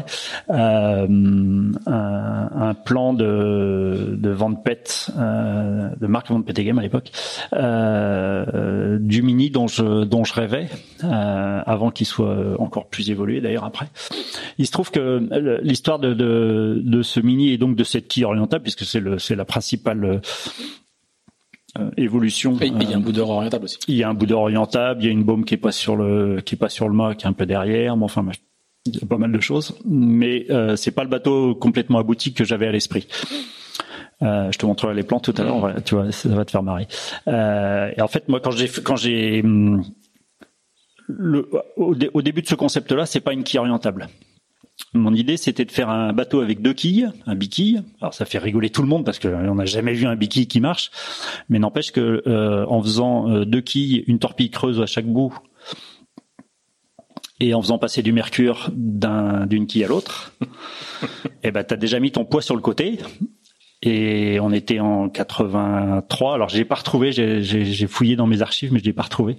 J'avais demandé à l'époque, quand j'avais navigué avec euh, avec Tabarly en 84, de me faire un, un mot de un mot de, pas un mot d'excuse, mais un- une lettre de soutien pour cette idée, et qu'il avait euh, très gentiment fait. Et, et mais n'empêche que tu vois, on est en 84 et la constance écolo est, est, est quand même beaucoup beaucoup plus récente que ça. Et en 84, je me dis, je me suis 85, ouais, je me suis rendu compte que je pouvais pas me partir me balader en mer. On n'avait pas le GPS, on n'avait pas la carte, on n'avait pas bah, la carte. Les cartes marines étaient déjà très très précises, bien sûr, mais euh, que je pouvais pas me barrer en mer avec 200 kilos de mercure dans la nature. C'était pas raisonnable, quoi. C'était donc euh, j'avais j'avais potassé. En Alors, cas, ça- en cas de talonnage, il y a moyen de, de faire Ouais. des dégâts. donc euh, le plomb, le plomb dans les canalisations d'eau, euh, c'est euh, c'est le saturnisme et, euh, et le- l'intoxication au mercure, c'est l'hydrargyrisme, puisqu'à l'époque, avant que ça s'appelle du mercure, ça s'appelait de de l'argent blanc. Euh, et c'est pas de l'argent liquide, mais presque. Euh, et donc je me suis dit, bah, comment je peux faire ce même principe de décaler le poids sur le côté, euh, mais pas avec euh, ce principe de, de biquille. Et donc au début, bah, je me suis dit, bah, je vais faire euh, tourner une tranche de bateau, je mettrai le mât dessus et puis euh, la coque tournera autour. Et puis je me suis rendu compte que c'était un peu contraignant parce que tu étais obligé d'avoir une une coque euh, en portion de cylindre, c'était pas très très performant. Et puis bah, je suis arrivé à faire la, à faire la, le- la quille orientable. Il se trouve que ça avait déjà été fait avant, mais si tu vas à l'INPI aujourd'hui, à l'Institut national de la protection industrielle, tu vas trouver des brevets sur à peu près tout ce qu'on te dit que c'est innovant. C'est rien d'innovant, il y a déjà plein de gens qui l'ont inventé avant. Euh, sauf que très souvent, ça a été mal fait, mal mis en œuvre, mal utilisé, donc un mauvais démonstrateur. Et, d'ailleurs, à l'époque, c'était euh, Pascal Conque et, Jean-Marie Finot qui avaient fait un, micro-cupper avec ça, avec des palans, et ils avaient considéré que ça marchait pas et que ça pourrait jamais marcher. Et donc, quand on a fait, bah, quand Isabelle Autissier a voulu faire un 60 pieds euh, dans le prolongement de, euh, donc avec Jean-Marie Finot, dans le prolongement de ce que moi j'avais fait avec mon mini, euh, avec lequel j'ai gagné la deuxième étape de la mini en 91. J'y reviendrai juste après. Euh, Jean-Marie lui dit non non, euh, je veux pas te faire ça, ça ça sert à rien, ça marchera pas. Comme quoi, euh, on peut toujours changer d'avis. Et en fait, sur mon mini, moi, quand je fais ce, quand je fais ma mini en 91, c'est juste que j'ai envie d'exploiter. De, de, je suis pas encore une machine à gagner, euh, et j'ai juste envie d'essayer ça. Le geste. Le geste, ouais. J'ai, voilà, j'avais cette idée-là depuis longtemps. Il fallait que je l'essaye. Quoi. Euh, et donc je récupère euh, un, un, mini, un plan fourreau qui était très joli, euh, qui, qui, avait été mené par Jacques Carès, la mini d'avant, qui est dans une, qui est au mouillage dans la berre. je le ramène à Port-la-Forêt, on le rachète. Euh, et puis on refait tout dessus, le mât, l'acquis forcément bien sûr, le plan de pont, les safrans, on fait plein de bêtises dessus. Mais à l'époque, sur les mini, tu avais droit à 200 litres de ballast mais personne n'avait pensé à la quille orientable encore. Donc moi, je me suis pointé à Dornenay avec les 200 litres de ballast plus la quille. J'avais pas eu le temps de mettre encore les dérives, j'avais pas pu faire le système de, de quille 3 axes qui est sur le plan. Euh, on avait fait un peu vite. J'étais allé faire la solitaire du Figaro, deuxième. Euh, et on a fini le bateau, euh, je crois le 15 septembre, hmm. quelques ou le 10 septembre, quelques jours avant le départ. Un, bon plan, un, bon plan, de ministre. Quoi. Un bon plan de merde de ministre. Ouais. Euh, c'est plus, qu'aujourd'hui. C'est plus possible. C'est plus qu'aujourd'hui. Euh, c'est un peu de ma faute aussi pour le coup peut-être. Euh, avant d'aller au départ à Douarnenez, euh, moi j'avais fait le tour de Belle-Île et puis j'étais j'étais monté à Douarnenez, c'est tout. Hein. J'avais hmm. j'avais fait deux sorties au large de Port-la-Forêt, puis c'est tout. Euh, et, d'ailleurs, pendant la semaine à Douarnenez, euh, on avait emmené deux Figaro, euh, celui de Port-la-Forêt et puis le mien, Skipper Elf. Et le mini était à l'extérieur de, de, ces deux bateaux euh, au ponton. Donc tous les autres ministres euh, nous ont adorés parce qu'ils pouvaient pas venir voir mon bateau. Et nous, on bossait 24 euh, heures sur 24. Il y avait Hervé Cargariou qui lui était devenu skipper elf cette année-là qui, qui m'aidait. il y avait mes deux frères. Le, le, bout dehors a été installé, je crois, la veille du départ et tout a été fait à l'arrache, mais c'était c'était génial et on était vraiment dans la créativité parce que personne n'avait bah, peu de gens avaient fait ça.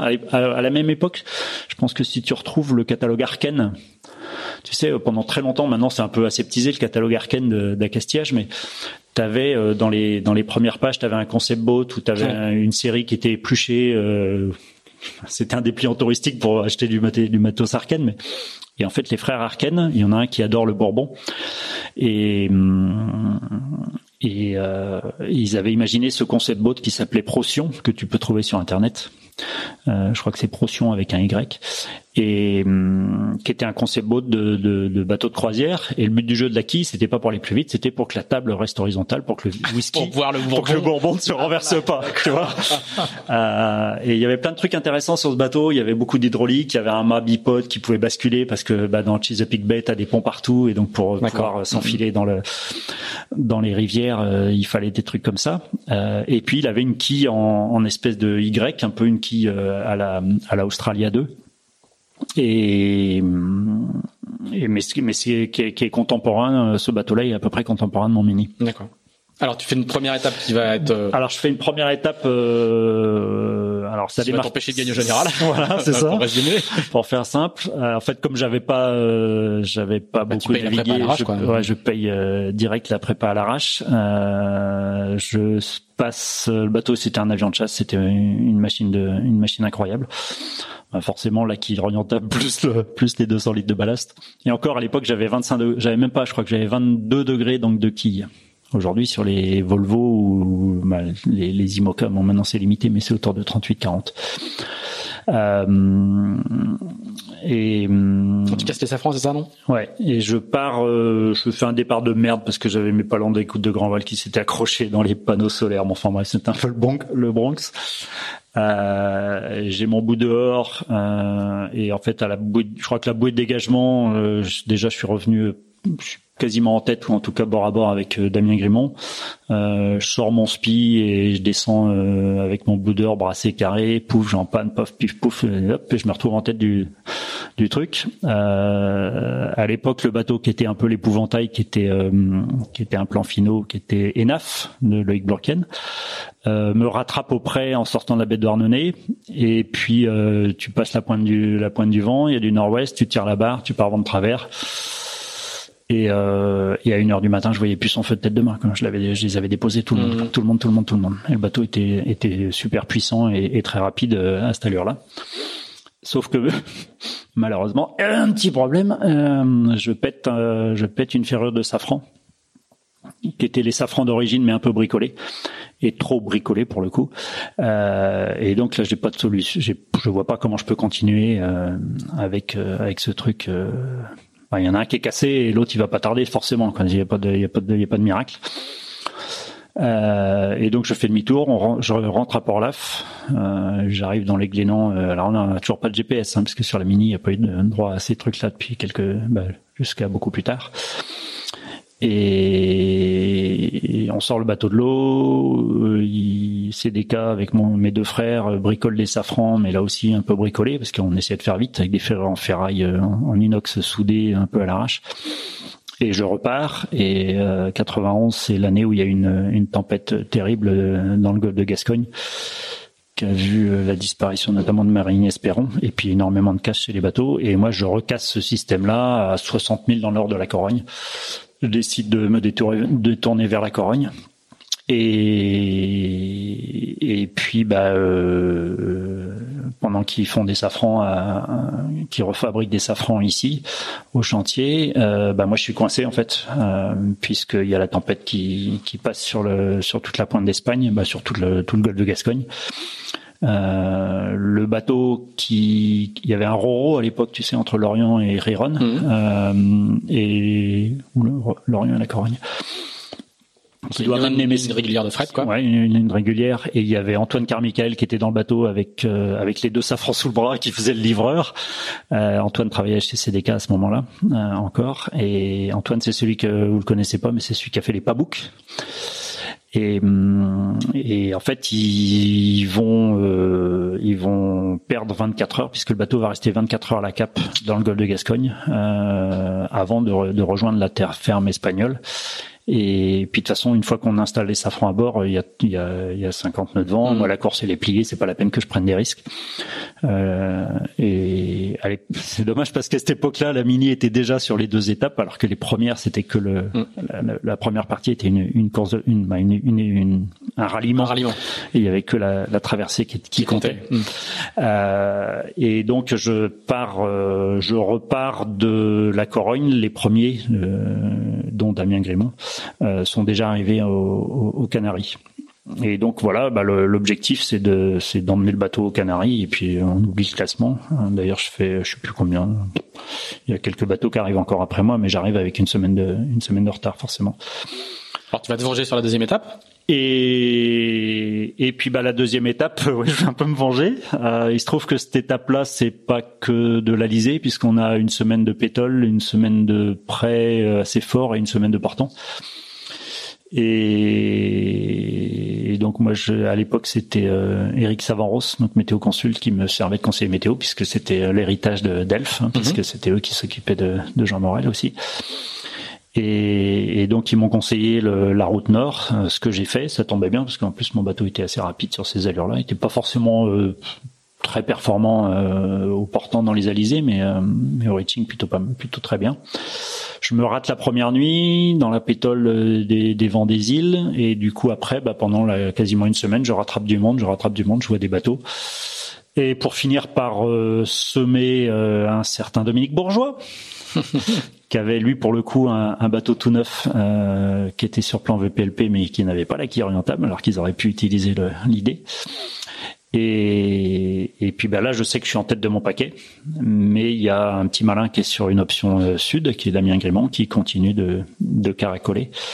Euh, on, sait, on, on, se parle au milieu de l'Atlantique, mais euh, complètement par hasard à la VHF, alors qu'on est, euh, tu sais, de temps en temps, t'as des, coups, des coups de, de, de, de, longue distance, de portée, tu te dis, mais c'est quoi l'histoire? Moi, j'avais entendu Yves Le sur ma mini à 150 000. Voilà, bah c'était, ouais, je sais pas. Et, du coup, je me suis dit, mais qu'est-ce qui se passe? Pourquoi je l'entends? Euh, J'avais demandé confirmation bateau accompagnateur. C'était. Bah, t'as des coups de propagation ah de temps en temps. Très, très, très impressionnant.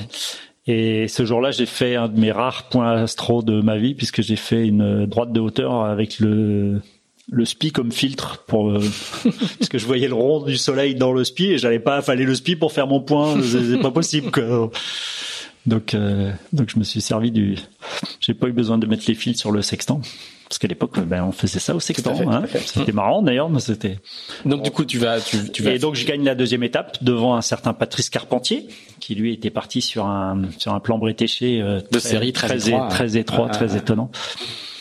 Et, et ouais, c'était une, c'était une belle aventure. Et, euh, et, Alors je crois qu'à l'arrivée, tu dis quelque chose du style euh, plus jamais ça ou. Euh... Ah non, c'est pas, c'est pas à l'arrivée parce qu'à l'arrivée, j'avais, j'étais déjà amnésique à cet âge-là.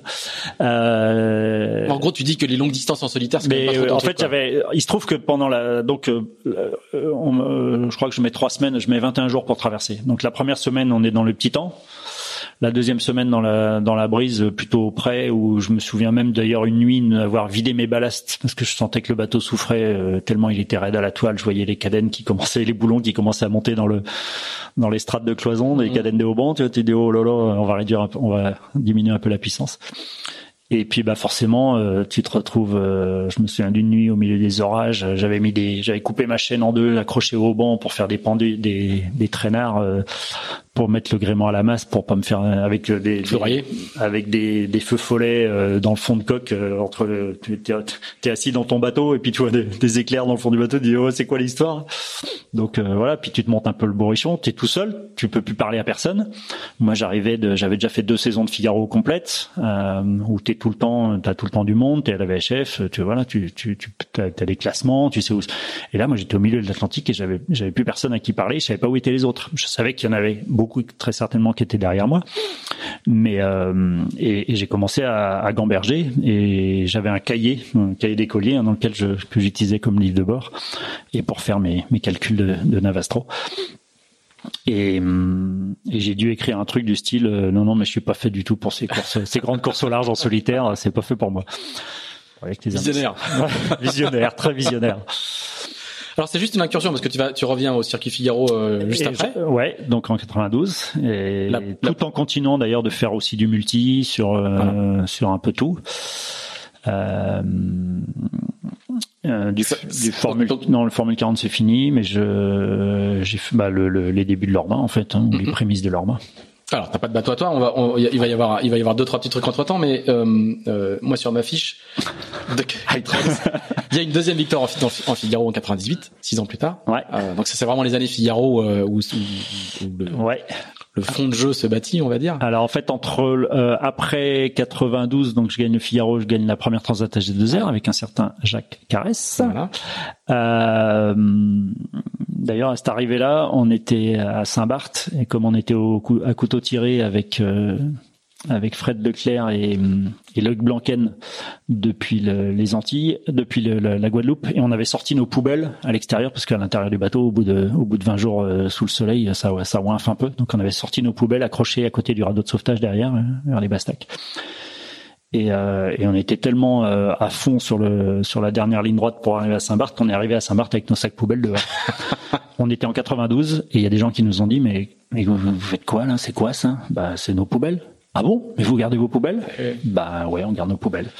Et en fait, ça, ça, ça choquait plus de monde. Que... Je, je, je raconte cette anecdote euh, presque à chaque fois, mais le, en 89, quand sur la Mazou passe le Horn sur le premier Vendée Globe, il jette, euh, il jette sa grand voile, il jette sa grand voile de sa grand voile, il jette euh, plein de pilotes automatiques parce qu'il va un, peu, un peu plus tard au large du Brésil. La perception de l'époque est quand même ah. totalement totalement différente. Ouais, Clairement. et donc, où est-ce qu'on en était? AG2R. AG2R. Et après, je pars sur la poste. Voilà, c'est ça euh, où je me retrouve euh, responsable du bateau, euh, ne l'ayant pas construit, euh, grosse machine, un catch, 25 mètres de long, gros budget, gros, budget, gros équipe, beaucoup de complications euh, humaines. Humaines. Ah, parce que Tabarly est, est rappelé oui, mais moi je suis déjà parti. T'as déjà parti, d'accord.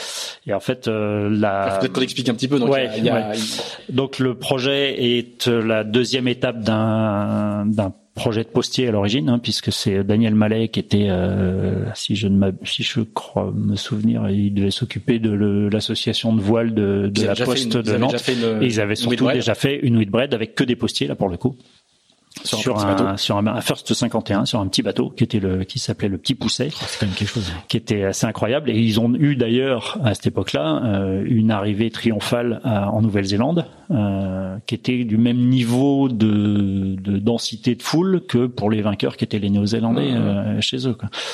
Euh, donc un engouement euh, populaire énorme. Et puis bah donc ce qui lui, ce qui lui permet, dans, la permet dans la foulée de, de remettre le couvert euh, euh, sur un projet beaucoup plus ambitieux, euh, avec euh, un, bateau spécialement construit pour, qui était un sister ship du bateau de, Pierre Fellman, qui était une des figures de la de la, de la, Whitbread à l'époque. et moi, je me retrouve sur ce bateau-là, et donc avec un skipper qui a peut-être pas le niveau de ces de ces bateaux-là, mais qui a eu le mérite de monter son projet et d'arriver à enclencher son son institution derrière lui. Euh, et puis bah on a on bosse beaucoup sur le bateau et on navigue, euh, on fait la course de l'Europe. On, on va dire c'est mi figue mi raisin. Il y a des belles choses, mais euh, mais voilà. Euh, et puis nous voilà partis pour la première étape de la de la Whitbread, euh, pendant laquelle quasiment bah, c'est pas compliqué. Toutes les nuits on avait une emmerde. Donc la première nuit, ça a été le génois euh, lourd qui, explose et qui se retrouve tendu entre le point de drisse et le point d'écoute, tout l'avant à dégager. Euh, je crois que la deuxième ou troisième nuit, on, plie l'artiment. Heureusement, il tombe pas, il s'écroule pas. Euh, et, donc on continue euh, un peu qu'à un cas, on brêle un tangon, un des deux tangons contre le contre le tube pour pas qu'il s'écroule. Et à la fin de la première étape, je sors par la petite porte. Voilà. Euh, parce que je vois pas que je vois pas comment on peut s'en sortir de ce truc-là et ça va être ça va être compliqué humainement, techniquement c'est pas bah oui ok c'est un beau bateau mais mais je je, je trouve pas ma place. Ce qui sera d'ailleurs pendant très longtemps un de mes grands euh, pas regrets mais de, de grandes euh, questionnements comment j'aurais pu faire en sorte de de sauver le de sauver le truc. Parce qu'en mm. fait quand euh, quand je rentre en France euh, je suis convoqué directement dans, chez le grand patron du de la poste, de la poste. et alors que je viens de dire que je débarquais il m'a dit est-ce que vous voulez pas retourner être skipper du bateau? Euh, bah non. C'est gentil de penser à moi mais bon non, courage. Je, je, ouais je vois pas comment. Et, et donc c'est là qu'ils appellent Tabarly non c'est après L'étape d'après, euh, il y a un incident un peu compliqué où le il y a un bateau italien, comment il s'appelait, qui était vert. Il y avait Hervé Jean à bord. Euh, Brookfield peut-être, mm. c'est ça Ça dit quelque chose qui, euh, dans les mers du Sud, dans une tempête, euh, arrache son safran et est en train de couler. Et la Poste, qui est le bateau le plus près, est dérouté par la direction de course pour aller lui, lui porter secours.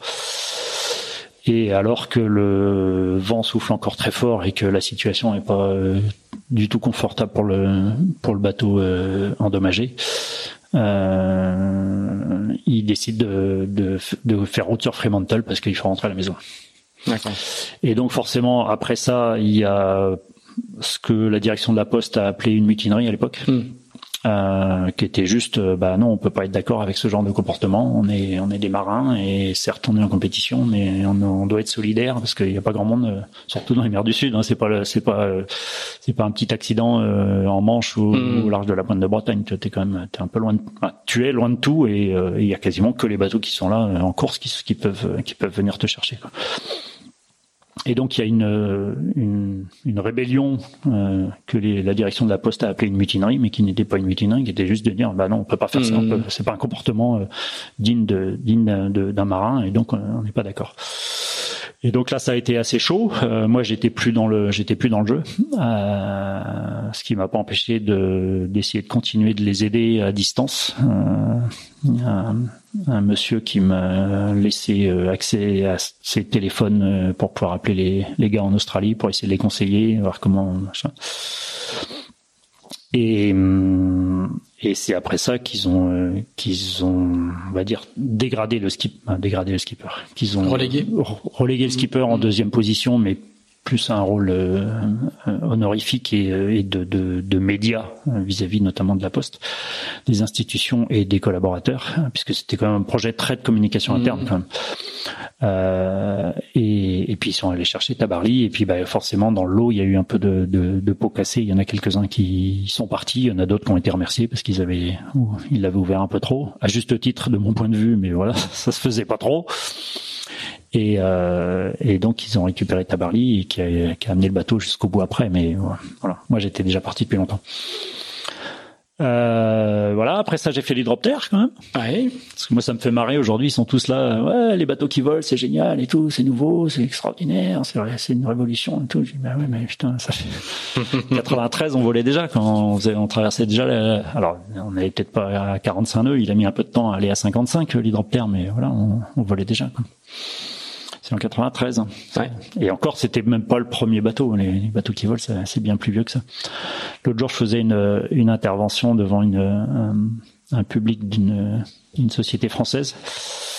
Et un des thèmes, c'était l'innovation. Et je leur ai montré une photo d'un d'un d'un AC75, euh, d'American Magic, avec euh, bah, les foils qui se lèvent sur les côtés.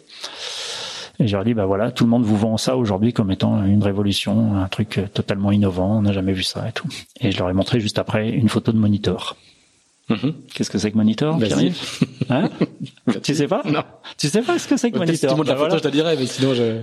Euh, bah c'est pas compliqué. Euh, Monitor, c'est un bateau qui avait été fait par euh, fait ou sponsorisé par des mecs de l'US Navy, euh, qui était un hydroptère, euh, qui était un monocoque avec une poutre transverse et des foils en échelle qui, qui pouvaient pivoter.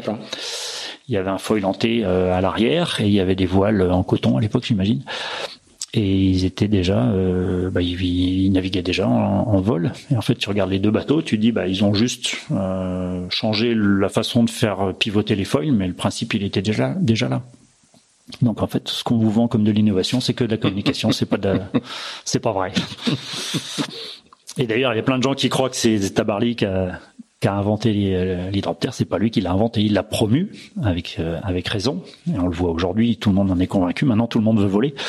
Mais euh, mais quand on a fait l'hydroptère, tout le monde euh, bah, tout le monde prenait euh, Alain pour un pour un fou. Je pense qu'on pourrait passer beaucoup beaucoup de temps Ouais. le personnage. Sur- euh, Bah, sur- ouais, ouais, mais il n'empêche qu'il il avait il avait beaucoup de mérite. Hein, faut pas. Alors, il faut qu'on avance un petit peu parce que Ah le, ouais, ouais, le ça chrono tourne, tu vois, on décolle au milieu des années 90, donc on a encore 15 ans à faire. Donc euh, 93, donc, il y a- il y a- il y a- après 94, donc 94 jusqu'à 98, j'ai fait du j'ai fait du, du Figaro. C'est là que je rencontre victoire. TBS, Mhm. euh, qui se finit par une deuxième victoire en 98. Euh, qui Et là, et là, du coup, euh, le, le- le- là, la multipi est installée depuis longtemps. Le, la, la, l'école figariste, Ah bah on est- euh, ouais, la on est- réputation est... vraiment maintenant euh, installée. alors attention, attention. Finistère attends, Course au large, ce n'est pas une école, c'est un centre d'entraînement, monsieur. C'est Euh, pas. tout à fait, non, non, mais je parle de débutant l'école- s'abstenir. Non, je, je parle de l'école figariste en général. Oui. La- le- le- L'emprise que va avoir L'emprise. le- les, les figaristes et qui, qui va se traduire en fait par le par le premier Vendée Globe où on va on va comprendre que on peut naviguer euh, euh, autour du monde avec une une, une, une intensité euh, différente de celle qu'on faisait jusque là. Mais le, la ma, ma question est plutôt est-ce que déjà le figarisme que dont je parle souvent dans ce dans, dans cette émission, est-ce que le figarisme et les, les valeurs qui vont avec, ce, ce côté euh, le, le, le côté l'exigence absolue, le, le fait de, de, de peu dormir, d'être d'être au taquet surtout, d'être précis, d'être d'être vraiment à fond tout le temps, ce qui fait le L'essence même du truc. ouais. Est-ce que est-ce est-ce qu'on est déjà en plein dedans? Est-ce que c'est le est-ce que est-ce que c'est le des souvenirs que tu as de cette époque-là? On est déjà euh, Bah, on est on est déjà dans cette démarche-là. Euh, et là, je reviens à un personnage clé qui est Christian. Euh, et, et si tu veux, toutes les toutes les premières années du centre d'entraînement, euh, on a essayé plein de trucs. Et tous les hivers, ou tout à la fin de chaque saison, on disait bah, c'est bon, on a presque tout gagné. euh, Qu'est-ce qu'on va faire cet hiver Comment on va rebondir? Et Christian, il nous il, pouf, il nous sortait il nous sortait de son chapeau un, un nouveau truc.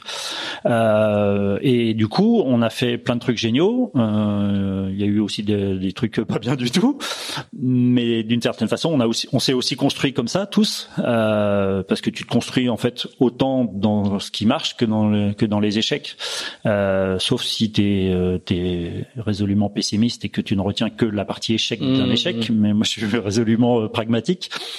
Donc euh, un échec, bah, ça se retourne et puis bah, tu vas en, tu vas en tirer des bonnes choses. Et, et en fait, on est dans cette dans cette dynamique-là. Aujourd'hui, euh, un jeune va apprendre en deux ans ce que nous on a mis euh, 8-10 ans à apprendre. Mais par contre, lui, il a un produit qui est déjà presque fini, abouti. Euh, il devient d'une certaine façon consommateur. C'est ce qu'on essaie de garder comme esprit de- du, du centre d'entraînement. C'est on n'est pas là que pour prendre, on est aussi là pour donner. Et euh, les jeunes, ils se disent mais ouais, mais qu'est-ce que je peux donner? Moi, j'y connais rien. Je viens juste d'arriver. Bah si, tu vas donner autre chose. Tu vas donner de, l'énergie, de la fougue, de la, la fraîcheur, de la regarde- fraîcheur. un regard voilà. nouveau. euh. Et puis tu vas tu vas te battre avec tes armes et puis tu vas tu vas effectivement pouvoir euh, donner parce que c'est le jeu, mais aussi prendre parce qu'il y a plein de choses là qui sont qui sont assez exceptionnelles. Et ouais, c'est clair qu'on était déjà dans le, on va dire dans le, le la, dans la professionnalisation de, hmm. du métier, dans la rigueur. Est-ce qu'il y avait cette domination psychologique déjà de, de, de ah bah, Pour moi, la domination, elle a commencé dès le début ici, dès le début, euh, dès le début. Même si effectivement la première année 90, il y, a, il y en a trois qui qui nous qui nous chatouillent un peu et qui et qui maîtrisent le sujet. L'année d'après, il y a Yves Parlier, mais assez rapidement, il y a il y aura Quito de Pavon, hein, j'ai fait Quito de Pavon. Et il y a, il y a, il y a quand même Alors ça, ça, qui, a, qui a 40 ans arrive et, et, euh, et, bouscule l'ordre établi quand même. Ouais, mais si tu si tu regardes ce qui est ce qui est très intéressant, je trouve, c'est que au-delà de toute cette professionnalisation, de toute cette rigueur, de toutes ces méthodes, de tous ces savoirs qu'on accumule petit à petit et, et, et cette expérience euh, enrichie au fur au fur et à mesure des, années, euh, tu te rends compte assez rapidement que si tu analyses l'ensemble des vainqueurs sur les bah, quasiment depuis le, peut-être pas depuis le début mais au moins depuis le, depuis le Figaro monotype depuis 90 c'est à l'époque que je connais. Avant j'ai, je regardais ça de très loin. Euh, tu te rends compte que celui qui va gagner ça c'est pas forcément le meilleur c'est juste celui qui a le plus faim que les autres.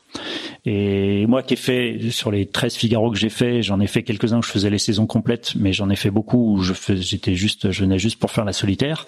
Euh, moi c'était c'était génial. Moi je m'amusais à faire ça. T'arrives au premier briefing du centre d'entraînement à Port-Laf, t'en as une quinzaine à peu près tous les ans. Ils, ils seront grosso modo dans les 20-25 du Figaro. C'est sûr, ils vont peut-être pas faire tout le podium, mais ils vont en faire une bonne partie. Puis ils seront, ils seront tous là, quoi. ils sont tous super bons. Ils, ils ont tous. Euh, euh, et au premier briefing de la première étape du Figaro, euh, on se retrouve tous en salle pour le pour le topo météo, alors que ce soit avec Jean Huberneau ou avec euh, avec d'autres. et puis là, au bout de cinq minutes, tu sais déjà qui va gagner le Figaro. Ah oui. Bah ouais, parce que tu t'en as t'en as trois qui sont au premier rang, au premier rang qui posent des questions et tu en as cinq qui sont au bout de la salle euh, à regarder leur téléphone. Et tu sais tout de suite tu, tu c'est visuel quoi. Alors qu'ils sont tous très bons, ils pourraient tous gagner. L'année prochaine, on vient avec toi au premier briefing et tu, et tu nous dis. non non, t'auras même pas besoin. T'auras même pas besoin de venir avec moi. T'auras juste à regarder. Et si tu regardes par exemple, tu, bah, pour revenir à Quito, euh, il gagne pas l'année où il a un sponsor où tout est tout est tranquille. Il gagne l'année où il est euh, le, couteau sous la gorge parce que s'il rebondit pas, il a rien. Euh, tu regardes Armel quand il gagne son quand il gagne euh, son deuxième Figaro, euh, c'est parce que Britter s'arrête et qu'il faut rebondir. Euh, et t'en as plein comme ça. Euh, moi, quand je gagne, quand je gagne mon premier, quand je gagne mon premier, euh, juste avant d'aller faire le Figaro, je sors de deux ans euh, d'Elf Aquitaine un peu le cul dans le beurre quand même, parce que faut, en plus moi j'avais la chance, je pouvais aussi naviguer sur le trimaran en même temps, ce qui m'a permis de faire la, la transat en double avec euh, avec Jean, de faire d'accumuler énormément d'expérience aussi en multi, en même temps que je faisais du Figaro, que je faisais toute la saison. Euh, L'année d'après, je suis allé faire le Tour de France à la voile avec l'école navale en tant que civil. Euh, bah, bah, pour le coup parce qu'il fallait aussi fallait aussi bouffer quoi. Mmh. Et en 90 quand il gagne ton deuxième. Et le sponsor de mon de coup, bah, Patrice Coupchou que j'ai revu d'ailleurs euh, à Nantes euh, au mois de juin là quand on a quand on, au départ de, du Figaro cette année euh, me paye me rembourse les voiles euh, à, à mi-chemin du, du, Figaro, à l'escale de Pornichet, il me, il me donne un chèque, il me dit tiens, euh, tu pourras payer tes factures. J'avais pas de contrat, je savais pas du tout où j'allais, il me prêtait le bateau, puis c'était tout. En 92 ou en 98 En 92. En 92. 92. Et en 98, t'es dans cette situation-là aussi quand tu quand tu gagnes une deuxième fois? Non, 98. Alors là, j'ai là pour le coup, c'est c'est un, c'est un schéma un peu un peu différent. il se trouve que Pierre Follenfant, coureur sous les couleurs de TBS, historique, représentant de commerce euh, multi-chaussée euh, à, son nom euh, chez TBS, euh, arrête de faire la solitaire du Figaro. Et d'ailleurs a été un moment directeur de course. Et me appelle appelle un jour et puis dit bah tiens voilà j'ai un sponsor j'ai un bateau est-ce que ça t'intéresse? Je bah, euh, comment, comment vous dire Je vais réfléchir un peu. Je reviendrai la semaine prochaine. Je vais voir si je suis disponible. Euh, voilà. Et, et il me dit, tu vas voir, c'est des gens super. Euh, c'est, c'est très simple et, et ça va bien se passer. Et donc on démarre comme ça. Et donc je rencontre Joseph Poirier, qui était à l'époque directeur général de de TBS, Technisynthèse, Euh, et puis bah ça s'est fait une poignée de main. Je crois, sais même pas si on a signé un contrat. Et le lendemain de l'arrivée du Figaro, il me passait un coup de fil. Euh, ouais, Michel, super, ça s'est bien passé et tout. Est-ce que ça t'intéresse de recommencer? Je dis bah oui, bien sûr. Et on a fait ça pendant, on a fait ça pendant quatre ans. Et en fait, quand je gagne en 98, euh, là pour le coup je rebondis sur les sur les erreurs de trajectoire. Non, c'était pas une erreur de trajectoire parce que ça a plu aussi, et puis c'était pas inintéressant. Mais il se trouve qu'en 97, euh, au centre d'entraînement, on fait venir un préparateur mental. C'était, ça faisait partie des trucs qui étaient à la mode, qui le sont toujours d'ailleurs de temps en temps. Et pourquoi pas, ça plaît à des gens. Je, why not? Et, euh, et le préparateur mental nous fait remplir un questionnaire de, je sais plus, 70 questions. C'est un questionnaire, je crois que c'est russe à l'origine. Et tu as 70 questions et tu tu comprends pas très bien où ça va t'emmener, tu vois. Tu as des questions, ça paraît anodin, mais il se trouve qu'il faut que tu répondes à une échelle de valeur. Euh, je sais plus exactement comment c'était. Et, euh, et, le gars revient euh, quelques semaines plus tard euh, avec tous ces tous ces questionnaires dépouillés. Et en fait, c'est des c'est des c'est graphique et c'est des patates qui représentent la motivation, euh, euh, le, le alors je sais plus, je me souviens plus de tous mm. les trucs, mais euh, euh, l'estime de soi, tu vois, c'est un peu des trucs, c'est pas ésotérique, mais pour moi ça l'est un peu. Euh, et il se trouve qu'il nous montre, à l'époque c'était des slides, c'était pas encore des diapos, au rétroprojecteur, et il nous montre les profils de chacun, mais de façon anonyme et tu vois les trucs et tu dis bah ça c'est un tel, ça c'est un tel, ça c'est un tel. On était je sais plus, on était une douzaine dans la salle. Ouais. Et donc euh, avec moi il est et pourtant j'avais déjà c'est en 97 donc j'avais déjà fait pas mal de choses, j'avais déjà gagné des, des courses, j'étais et euh, il est vachement surpris avec moi parce qu'il se retrouve avec un profil qui est pas du tout celui d'un compétiteur, alors que c'est déjà une, quelqu'un qui gagne qui a gagné des trucs.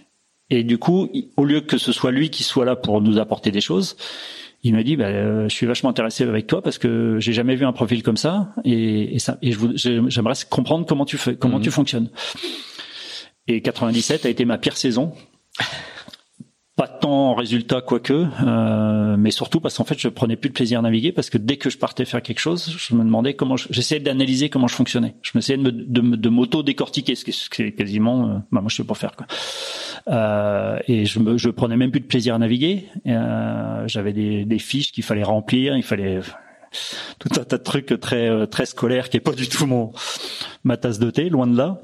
Et hum, et je me souviens qu'à la fin de la saison, j'ai pris tous ces bazars et j'ai tout mis dans une poubelle.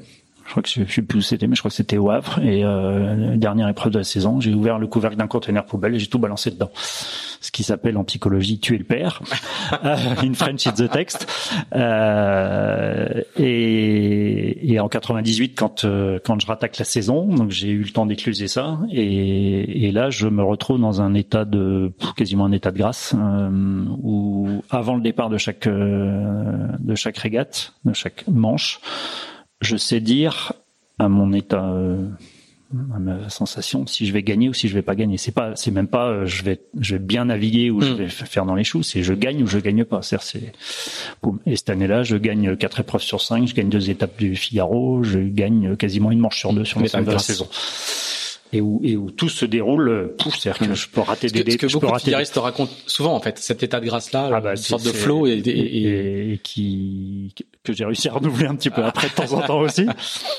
Mais et, après ça, tu dis bah qu'est-ce que qu'est-ce que je peux faire de plus quoi Et, et, c'est là où je me dis bah là, soit je reste faire du Figaro et j'en ferai toute ma vie et je ferai 25 euh, solitaires du Figaro d'affilée, euh, soit j'essaie de passer à la vitesse supérieure. J'ai déjà fait du multi beaucoup, j'adore j'adorais ça en comme équipier. Euh, j'ai pas encore fait d'IMOCA, et à l'époque, je veux faire du multi. Et il se trouve que sur le circuit Figaro, j'ai. Voilà, on va laisser euh, Michel Lesjoyaux aux réflexions sur son avenir au lendemain de sa deuxième victoire dans la solitaire du Figaro en 1998. Et on va se retrouver dans 15 jours pour la suite de cet épisode exceptionnel d'Into the Wind. D'ici là, n'hésitez pas à nous dire ce que vous avez pensé de ce podcast en bien ou en mal. Et si c'est en bien, partagez-le et donnez-nous 5 étoiles sur iTunes, c'est important pour le référencement. Enfin, n'hésitez pas à vous abonner à Tip Shaft, la newsletter des professionnels et des passionnés de voile de compétition. Ça se passe sur tipandshaft.com, t i p a n b s h a f t.com. Merci, à bientôt.